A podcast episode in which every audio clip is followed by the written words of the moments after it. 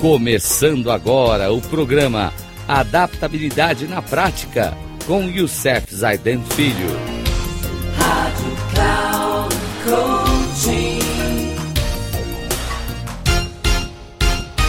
Olá, amigos da Rádio Cloud Coaching, mais um programa Adaptabilidade na Prática, onde estamos estudando princípios essenciais das pessoas altamente eficazes.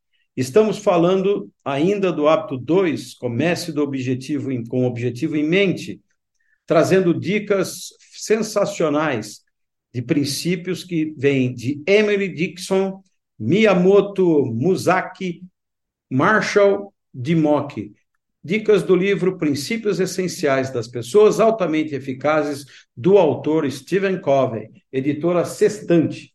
Então, o primeiro dos nossos é, dos nossos dos três princípios que vamos trazer hoje vem de Emily Dixon, que diz: se eu puder aliviar a aflição de uma vida ou aplacar uma dor, ou ajudar um frágil passarinho a retornar ao seu ninho, não terei vivido em vão.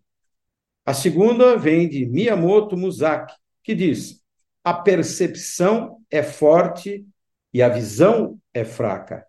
Em estratégia, é importante ver o que está distante, como se estivesse próximo, e ter uma visão distanciada do que está próximo.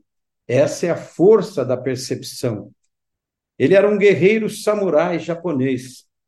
E o último vem de Marshall Dimock, que diz: Fixar sua meta é como identificar a estrela polar. Aponte sua bússola sobre ela e a utilize como um meio de retomar o rumo quando for se desviar. São princípios essenciais de pessoas altamente eficazes que estão e que estamos falando do hábito 2. Comece com o objetivo em mente. Esses princípios são fundamentais porque quando vamos escrever nossa visão. Quando for escrever a sua missão, use esses princípios para poder ajudá-lo a entender o que é o seu propósito de vida. Um grande abraço a todos. Até o nosso próximo programa, se assim Deus nos permitir. Até lá.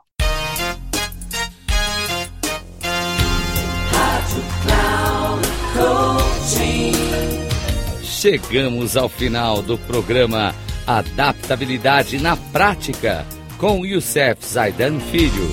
Rádio Cloud Coaching.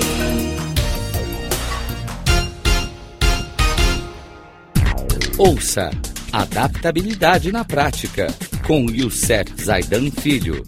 Sempre às segundas-feiras, às 13h45, com reprise na terça às 18h30 e na quarta às 7h30. Aqui na Rádio Cloud Coaching.